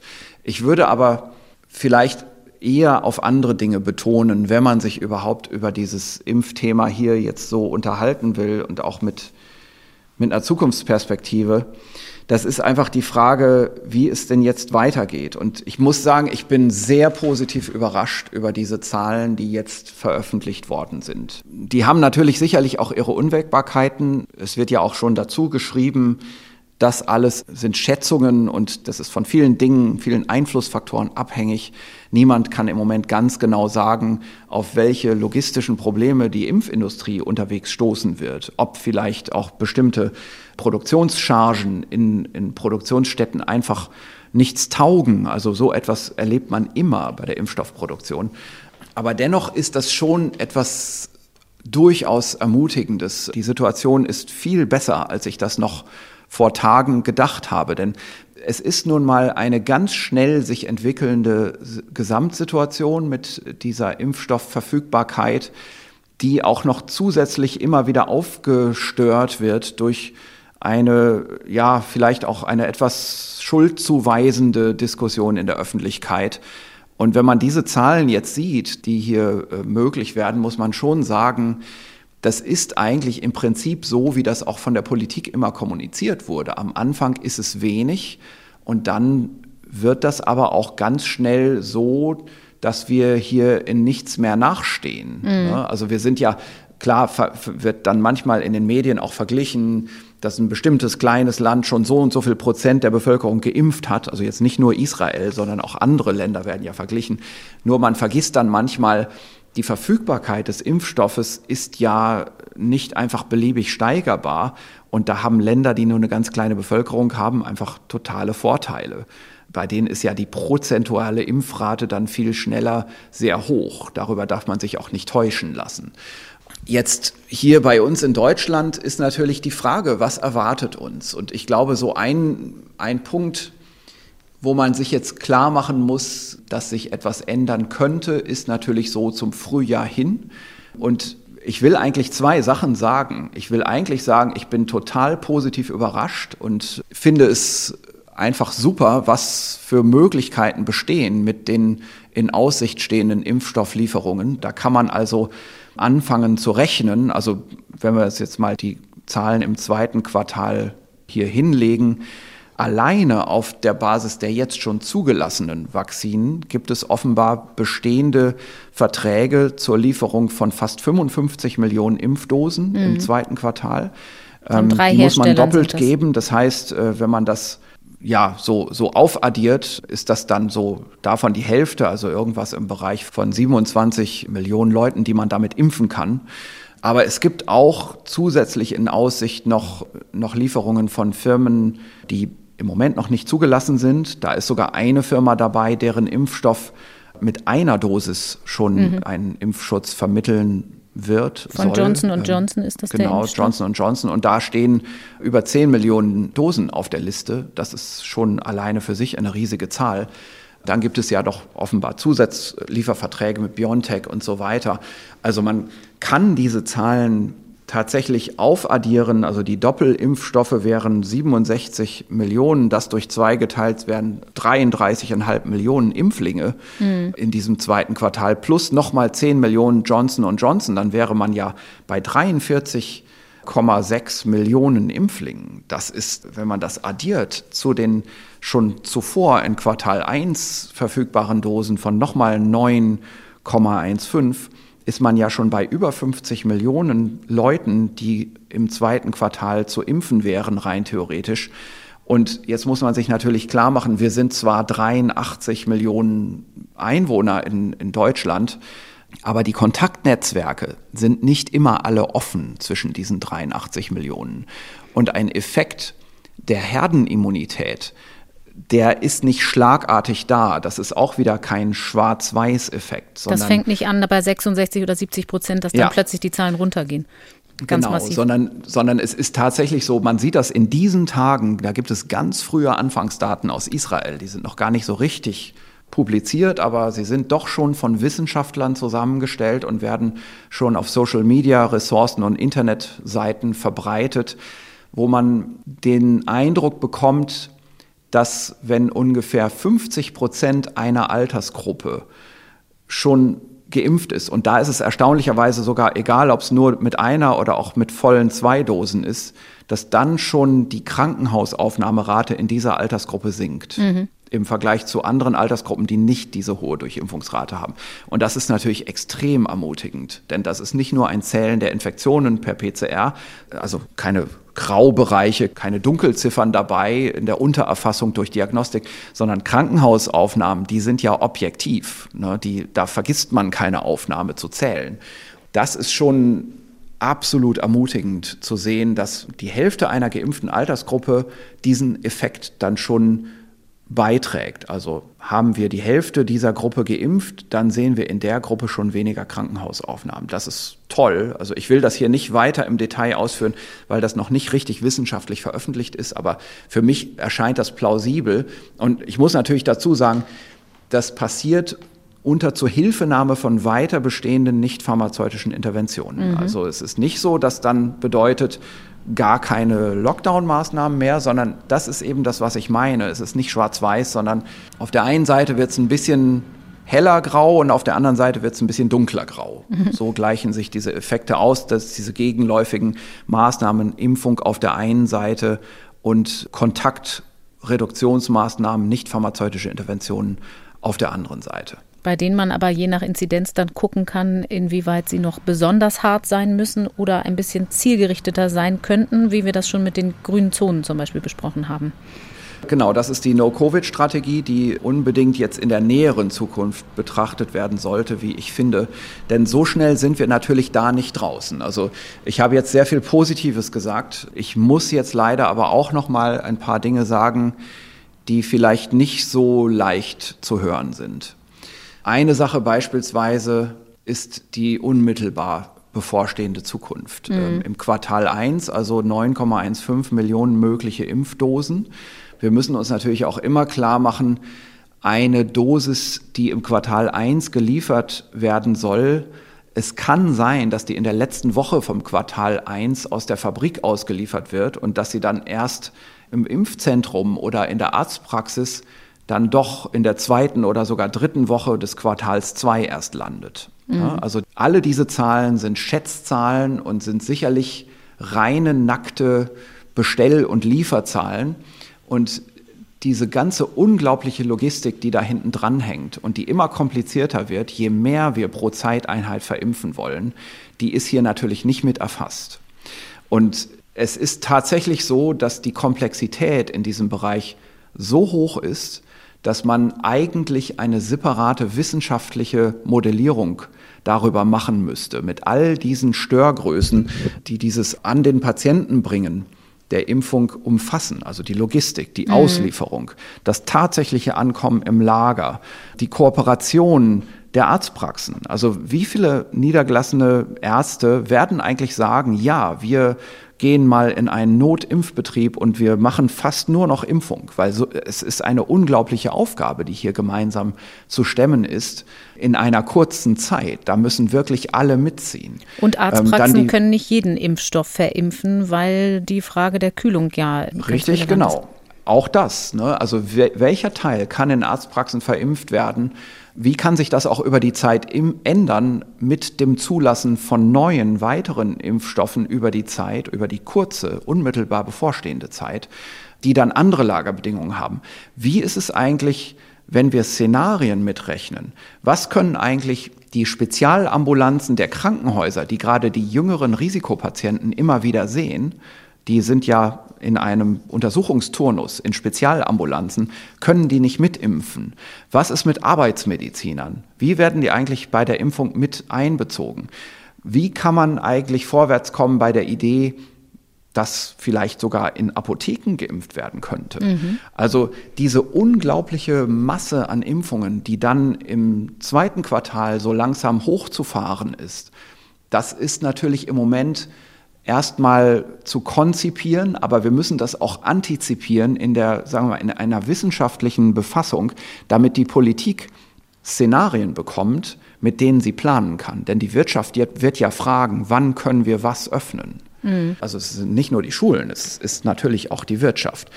Also das ist wichtig, aber eben für die unmittelbar bevorstehende nächste Zeit, für das Quartal 1, muss man sich leider auch klar machen, wenn man diese maximal 9,15 Millionen Dosen hat, nicht Dosen, äh, Dosen hat man das Doppelte, die Impflinge, Impfpatienten, wenn man die also sich vergegenwärtigt, das sind ja in allererster Linie eben sehr alte Patienten, die eher nicht mitten in den Übertragungsnetzwerken als Knotenpunkte stehen. Das Die heißt, der Effekt macht sich später erst bemerkbar wahrscheinlich. Naja, also diese 10 Millionen Dosen sind erstmal sowieso nicht so viele. Und dann gehen sie in großen Teilen an Mitglieder der Gesellschaft, die eigentlich nicht unbedingt die großen Verbreiter sind, sondern die Empfänger des Virus, die am Ende der Übertragungsketten stehen.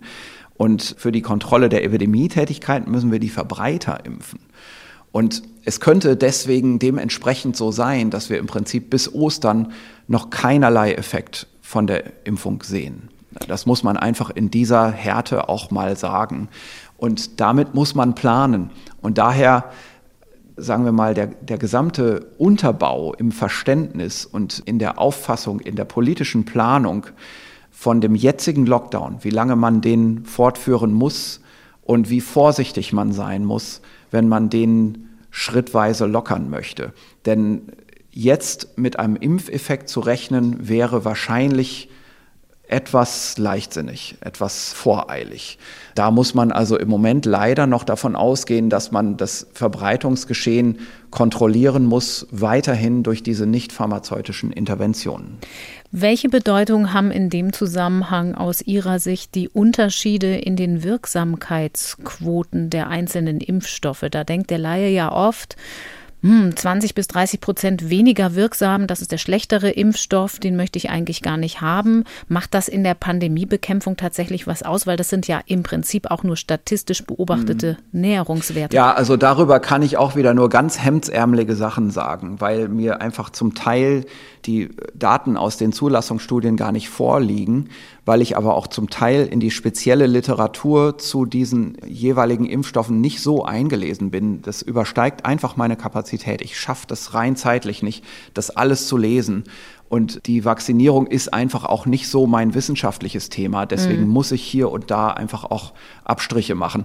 Aber jetzt mal ganz hemdsärmelig betrachtet, wenn man jetzt sagen würde, Herr Drosten, welchen Impfstoff wollen Sie denn nehmen, wenn Sie mal drankommen? Genau. So, ja, aus dieser Warte kann ich zum Beispiel sagen, das, was man da an Wirksamkeitsdaten sieht, diese unterschiedlichen Wirksamkeitsdaten, das betrifft in allererster Linie klinisch auffällige Infektionen. Das können aber eben auch Halsschmerzen sein. Und was uns doch eigentlich interessiert, wenn wir geimpft werden, ist, ob wir gegen den schweren Verlauf geschützt sind. Und da liegen die Wirksamkeiten viel, viel, viel besser. Also alle diese Impfstoffe sind gegen schwere Verläufe total gut wirksam. Und das ist, glaube ich, auch etwas, was man sich so als normaler Alltagsmensch, der jetzt nicht irgendwie medizinisch bewandert ist, auch immer nicht so klar macht. Also man hört, ah, diese, dieser Impfstoff so und so viel Prozent, dieser Impfstoff so und so viel Prozent. Am Ende von einem schweren Verlauf, das, wovor wir wirklich Angst haben als Patienten, schützen die alle sehr, sehr gut.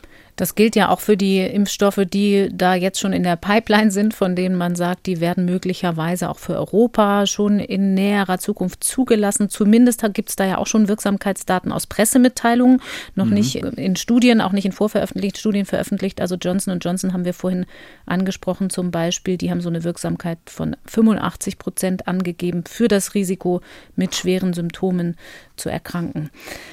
Herr Drosten, ich möchte abschließend noch einmal auf das Stichwort Herdenimmunität zurückkommen, weil wir das jetzt immer am Rande so gestreift haben, weil das auch im Zusammenhang mit den Mutanten, die da unterwegs sind, immer mal wieder diskutiert wird. Herdenimmunität haben wir ganz am Anfang des Podcasts ja besprochen, liegt bei zwei Dritteln ungefähr, 66 Prozent, 70 Prozent. Das ist ja aber kein feststehender Wert, sondern der hängt rechnerisch mhm. mit dem R-Wert, mit der Reproduktionszahl zusammen. Also der Zahl, die aussagt, wie viele andere ein Infizierter im Durchschnitt ansteckt. Und auch diese Zahl wird ja von Maßnahmen beeinflusst, von dem, wie die Bevölkerung zusammengesetzt ist und ähnliches. Verändert sich denn dieses Konzept, dieser Zielwert durch Impfungen zum Beispiel eine Herdenimmunität zu erreichen durch die Varianten möglicherweise? Ja, also durch die Varianten kann man das ausrechnen. Also es ist schon so, dass eine Variante, die 35 Prozent infektiöser ist, auch 35 Prozent mehr Kontaktreduktion erfordert oder auch einen entsprechenden Anteil Geimpfter erfordert, mhm. um den R-Wert wieder unter 1 zu bringen. Also solche einfachen Rechnungen kann man schon anstellen. Das Problem bei der Sache ist, es ist halt nicht so einfach, wie man sich das so auf, äh, auf einem Blatt Papier hinschreibt. Also diese ganz einfache Rechnung, wir haben, ein, sagen wir mal, ein R0 von 3 bei einem Virus und ähm, Kontrolle ist erreicht, wenn RT, also die momentane Verbreitungsgeschwindigkeit bei 1 liegt. Also müssen wir ja zwei Drittel impfen, dann können die das ja nicht mehr übertragen. Das ist schon alles so im Durchschnitt richtig, aber es spielen da viele Dinge rein. Eines sind Kontaktnetzwerke und Kontakthäufigkeit. Stellen wir uns das mal einfach so vor, wir haben diese Bevölkerung, ne, wir können jetzt auch mal, es müssen ja gar nicht Menschen sein, stellen wir uns mal Ameisen vor und wir haben ein Ameisenvirus und wir könnten diese Ameisen impfen. Jetzt haben wir eben da diesen wild durcheinander laufenden Haufen von Ameisen. Es ist ein Riesenunterschied, ob wir die alle durcheinander laufen lassen und zwei Drittel von denen sind geimpft dann wird das im Durchschnitt so sein, dass ein Ameisenvirus mit R gleich 3 sich dann nicht mehr stark weiter verbreiten wird. Mhm. Dann ist das relativ konstant, was an infizierten Ameisen da ist.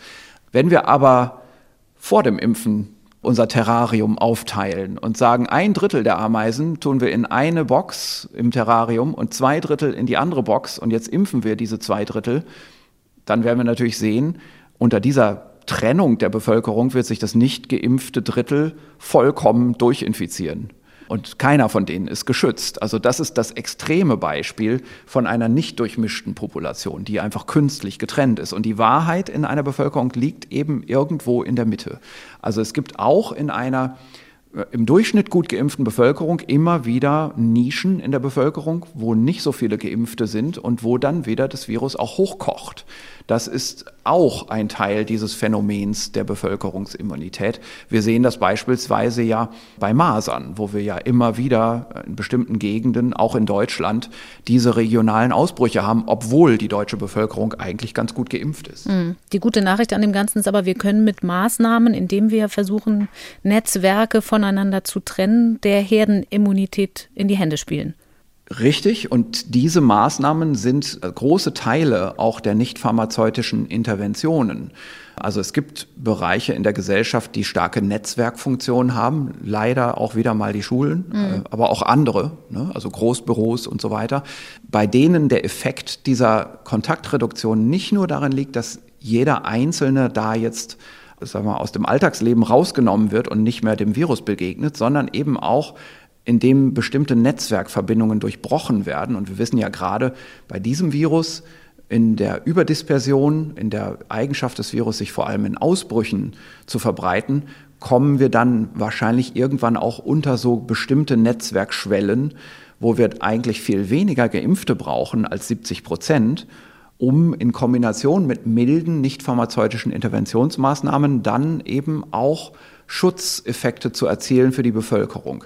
Und das wäre ja eine ganz große Hoffnung, dass man beispielsweise gegen Ende des zweiten Quartals, also in die Sommermonate hinein in Deutschland, schon so etwas hat wie eine effiziente Bevölkerungsimmunität, obwohl man noch gar nicht 70 Prozent der Bevölkerung geimpft hat. Mhm. Einfach deswegen, weil dieses Virus sich in Clustern verbreitet und irgendwann plötzlich ein Schwelleneffekt erreicht ist, wo dann die essentiellen Verbindungen zwischen diesen Ausbrüchen nicht mehr geschlossen werden können von den Übertragungsnetzwerken. Beim Stichwort Herdenimmunität möchte ich einen allerletzten Blick auf einen sehr speziellen Bereich werfen. Wir haben das schon länger verabredet für den Podcast und dann immer wieder aufgeschoben, weil sich immer neue andere Themen ergeben haben. Aber für das Verständnis in dieser gesamten Gemengelage mit den Mutanten, mit der Frage nach Immunescape, mit den Impfungen und der Frage nach Reinfektionen, finde ich das ganz aufschlussreich für das Hintergrundwissen.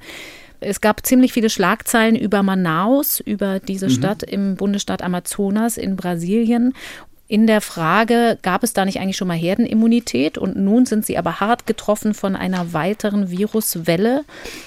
Da gab es Berichte darüber, dass der Sauerstoff schon ausgeht, also wirklich dramatische Berichte. Es gibt aber ein Paper aus Science, das auch in vielen Zeitungen zitiert wurde, das eigentlich mal postuliert hat, die hatten schon bis Oktober 70 Prozent der Bevölkerung durchseucht und wenn die sich alle jetzt wieder neu anstecken, dann liegt der laienhafte Schluss nahe, das muss ja an der neuen Variante liegen. Wie ordnen Sie das ein? Es gibt da tatsächlich dieses Paper, das schon von Anfang an sehr in Zweifel gezogen wurde. Das basiert im Prinzip auf kleinen Untersuchungen, die man dort in der Bevölkerung gemacht hat. Und das hat man gemacht an Blutspendern zum Beispiel. Und das ist eben nun mal ein Bevölkerungsteil, der nicht unbedingt vollkommen repräsentativ ist. Und man hat dann korrigiert. Also man hat nicht nur eine Labortestung gemacht und dann über die Antikörpernachweisraten eben gesehen, wie viele in der Bevölkerung schon immun sind, sondern man hat diese Nachweisraten dann auch noch korrigiert. Also man mhm. hat gesagt, der Test, der hat nur eine gewisse Empfindlichkeit, also muss die echte Zahl höher sein, da muss also ein Korrekturfaktor draufgerechnet werden. Dann ist es aber auch so, dass bei Krankenhauspatienten die Antikörperrate höher ist als bei diesen milden Fällen, die man eher bei Blutspendern erwarten muss. Und dann wird das nochmal wieder korrigiert. Und außerdem ist es auch so, dass die Antikörper verschwinden nach einer Zeit und wir haben ja hier einen Abstand zwischen Infektion und dem Labortest. Und dieses Verschwinden der Antikörper, das müssen wir wieder gegenrechnen, weil jemand, der keine Antikörper hat, der ist trotzdem noch immun. Das äh, hat also einige Berechtigung, diese, diese Argumentation zu machen. Und da hat man dann eine relativ leicht äh, zu formulierende Ausgleichsrechnung gemacht. Lange Rede, kurzer Sinn. Man kam also am Ende darauf, dass mit vielen Korrekturfaktoren schon Ende Oktober 76 Prozent von Manaus immun gewesen sein müssten von der Bevölkerung. Und da ist jetzt eben schon die Frage, wie das zu interpretieren ist, dass es dennoch dann über den Jahreswechsel, also im Dezember, zu einer dramatischen neuen Welle gekommen ist. Und eine Erklärung dafür ist eben, das ist ein Immun-Escape-Virus, was mhm. da zirkuliert. Und P1, die, Leute, die brasilianische Variante. Richtig, genau. Und die Leute werden infiziert, obwohl sie schon mal eine Anfangsinfektion hatten und obwohl Bevölkerungsimmunität besteht, kommt es jetzt zu dieser dramatischen weiteren Welle. Also ist im Prinzip die Pandemie fängt noch mal wieder von vorne an, mhm. ja, so nach der ja, oberflächlichen Auffassung vielleicht. Das Problem an der Sache ist, es ist eigentlich nicht wirklich zu erwarten, dass bei einer schon einmal durchinfizierten Bevölkerung eine neue Welle kommt und dann sehr schwere Verläufe macht.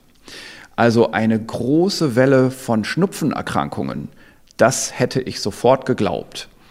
Aber eine große neue Welle von sehr schweren Fällen ist für mich schwer zu akzeptieren als eine reine durch Immunescape erklärte Situation da muss man schon dann nochmal sehr vorsichtig auf die Grunddaten schauen und fragen, hat das überhaupt gestimmt, dass dort in Manaus wirklich Herdenimmunität schon entstanden ist? Oder ist die Erklärung dafür, dass zwischenzeitlich die Inzidenz gesunken ist über den Herbst, wie von selbst, etwas anderes, nämlich das, was wir eben gerade besprochen haben, Netzwerkeffekte mhm. bei bestehender Teilimmunität. Dass also in Wirklichkeit die Immunität vielleicht mehr so im Bereich von 30, 40, 50 Prozent der Bevölkerung lag und dann sich Kontaktnetzwerke nicht mehr schließen konnten und dieser scheinbare Rückgang der Infektionstätigkeit eher daraus zu begründen ist. Es gibt also eben nicht, und das ist ein sehr schönes Beispiel für das, was wir vorhin besprochen haben, es gibt nicht die eine Herdenimmunitätsschwelle, mhm. die man so mal eben schnell ausrechnet. Das heißt, ich halte fest, erstens die Escape-Mutation, die es da gibt, darf uns nicht alle in den panischen Zustand werfen. Wir fangen jetzt wieder bei Null an mit der Infektion, so universal betrachtet. Ich halte fest, das erste Quartal wird jetzt noch hart, aber Sie blicken sehr optimistisch auf all das, was mit den Impfungen da kommen kann, besonders in Europa? Also ich, ich möchte nicht alleine optimistisch verstanden werden. Also ich, es ist schon so, dass ich sagen muss, für die Zeit bis Ostern können wir noch nicht viel an Bevölkerungsschutz durch die Impfung erwarten, sondern da ist es eher der Schutz für die Risikogruppen. Das nimmt natürlich Sterblichkeit weg. Das ist wichtig, das sich klar zu machen. Aber alles, was in Richtung Reduktion der Inzidenz geht, ob man jetzt wirklich sagt, wir wollen No-Covid und wollen es so lange durchziehen, dass da nichts mehr ist, oder ob man sagt, das ist vielleicht in Deutschland schwierig, aber wir wollen immerhin so tief gehen, dass wir das den Gesundheitsämtern wieder alles in die Hände legen können und die das dann auch tief halten. Das halte ich für absolut essentiell. Da gibt es für mich wirklich keine Nebendiskussionen. Also irgendwelche maximalen Bettenauslastungen, die man tolerieren will, halte ich für wirklich fehlgeleitete Diskussionen. Das ist das eine, was ich sagen möchte. Das andere, was ich auch sagen möchte, ist bei aller Freude, die ich jetzt habe über diese neuen Zahlen der Vakzineverfügbarkeit im zweiten Quartal, muss man immer einschränken und sich klar machen, Nach Ostern werden wir also noch nicht diesen Effekt nutzen können der Bevölkerungsimmunität. Und das zweite Quartal ist im Zweifel natürlich auch der letzte Monat des zweiten Quartals. Und wir haben eine große logistische Hürde, eine organisatorische Hürde zu bewältigen. Es kann auch sein, dass es technische Schwierigkeiten irgendwo gibt. Niemand kann das im Moment voraussagen. Klar ist zumindest, es ist sicherlich nicht so, dass die Politik da irgendwelche ganz großen Versäumnisse hingelegt hat, sondern das sind jetzt wirklich einfach ganz andere Zahlen, die hier zur Diskussion stehen. Und dennoch, man muss sich auch das Szenario vielleicht erstmal ganz einfach erklären, das kann ich hier tun, aber ich glaube, Wissenschaftler müssen das auch modellieren, mhm. wie es eigentlich sein wird nach Ostern, wenn wir da weitergehen, was auch passieren kann, wenn man dann zu schnell lockert. Also ganz klar wird man nach Ostern lockern wollen, aber wo und wie schnell, das muss man unbedingt in Betracht ziehen. Ich, ich will nur noch einmal ein Szenario vielleicht nennen, damit man sich, vielleicht auch damit man besser versteht, warum es, es durchaus einfach einen großen Grund zur Sorge auch gibt. Also wir müssen vielleicht nochmal zurückgehen zu unserem Influenza-Vergleich. Also was man manchmal so in öffentlichen Diskussionen fast ein bisschen sorglos hört, so nach dem Motto, das kann man eh nicht stoppen. Man muss das natürlich irgendwann auch laufen lassen, diese ganze Überlegung zur Mitigierung. Ich kann dem Ganzen eben nur sehr eingeschränkt zustimmen. Deswegen, weil wir hier nicht eine Influenza vor uns haben mhm. und weil wir hier eben mittlerweile doch einiges wissen über Fallsterblichkeiten. Und ich, ich will einfach jetzt doch mal ein kleines Szenario vielleicht am Schluss nochmal nennen zu einer Bevölkerungsgruppe, die vielleicht noch nicht geimpft sein wird und wenn irgendwas mit der Impfung auch nicht so schnell laufen wird, die nach Ostern praktisch ungeschützt sein wird, das sind die 40 bis 60-Jährigen. Davon haben wir 23,6 Millionen in Deutschland von dieser Altersgruppe. Jetzt rechnen wir mal ganz optimistisch, dass wir mit so einer gemeinsamen Effekt von dem Anfang der Impftätigkeit, aber dann auch noch verbleibenden nicht pharmazeutischen Interventionen, Kontaktinterventionen und so weiter, dass wir nicht alle diese Personen durch infiziert haben müssen für einen Herdenschutz, mhm. also bis das von selbst weniger wird, sondern rechnen wir mal nur 0,5, also ungefähr 12 Millionen von den 40 bis 60-Jährigen müssten sich infizieren. Aber man kann ja mit ähnlich groben Zahlen auch jetzt multiplizieren. Also zum Beispiel rechnen wir mal 10 Prozent schwere Verläufe. Das sind 1,2 Millionen Leute zwischen 40 und 60, die einen schweren Verlauf kriegen in ein paar Wochen oder zwei, drei Monaten. Das bedeutet ja, dass jeder von uns in seinem Bekanntenkreis ein oder zwei Leute hat mit schwerem Verlauf. Und das ist natürlich auch eine Zahl, die nicht durch die Krankenhäuser mal eben kurz versorgt werden kann. Das würde einen, einen absoluten Belastungspuls auf die Medizin bringen, der nicht zu bewältigen wäre. Wir hätten dann viele, viele schwer Erkrankte zu Hause in unserer Alterskohorte bei den mitten im Leben stehenden Erwachsenen.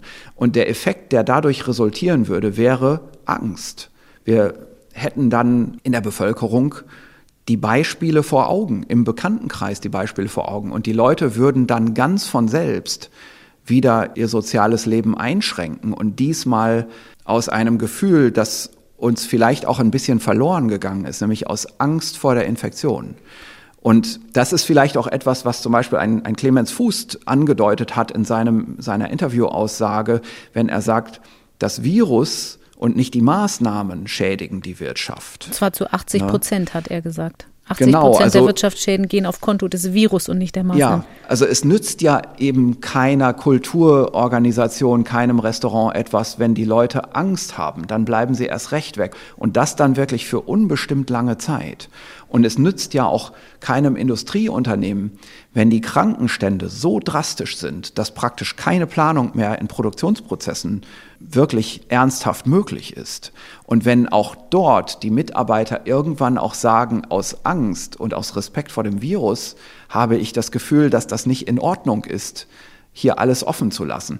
Und ich glaube, diese Situation müssen wir auch unbedingt vermeiden und das zu tarieren da also früh genug zu sagen, Vorsicht, noch nicht zu schnell lockern, das ist natürlich die größte Herausforderung an die Politik in diesen kommenden Wochen. Man hört von einigen wichtigen Politikern schon diese sehr vernünftigen, auch im Vorgriff getätigten Äußerungen, dass jetzt schon gesagt wird, Vorsicht vor dem allzu schnellen Lockern im Februar. Man hört zum Teil auch schon Vorsicht vor der Vorstellung, dass nach Ostern eben die Pandemie beendet ist. Und alles das kann man, glaube ich, nicht nicht häufig genug mit Neutralität und Nüchternheit und möglichst ohne Emotionen auch in der öffentlichen Debatte wiederholen. Das ist im Moment die, die große Herausforderung, wo man, glaube ich, einfach vorsichtig sein muss, wie man sich äußert. Und es kommt auf jeden Einzelnen an. Ich will das noch einmal nachschieben. 40 bis 60-Jährige, Herr Drosten, das sind Sie und ich, streng genommen. Ja, sicher, natürlich. Wir sprechen weiter mit guten und schlechten Nachrichten, auch in zwei Wochen natürlich wieder. Für heute machen wir einen Strich drunter und sagen vielen Dank bis hierhin, Herr Drosten. Gerne. Und ich habe noch einen Hörtipp für einen neuen Podcast. An dem Thema Corona kommt zwar keiner vorbei, es gibt ja aber auch noch andere Geschichten aus der Medizin. Und die sind manchmal, vor allem wenn es gut ausgeht, richtig spannend. Abenteuerdiagnose heißt der Podcast. Da geht es um Menschen, die verzweifelt sind, weil ihre rätselhaften Symptome zu keiner Diagnose passen wollen. Und um Ärzte, die wie Detektive nach der Lösung fahnden. Also Abenteuerdiagnose, der Medizin-Podcast ab heute in der ARD Audiothek.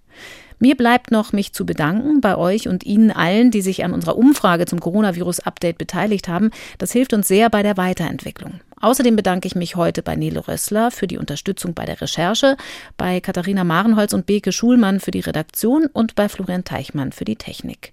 Wir hören uns am kommenden Dienstag wieder in diesem Kanal, dann im Gespräch mit Sandra Ziesek. Mein Name ist Corinna Hennig, bleibt gesund und bis dann. Das Coronavirus Update. Ein Podcast von NDR Info.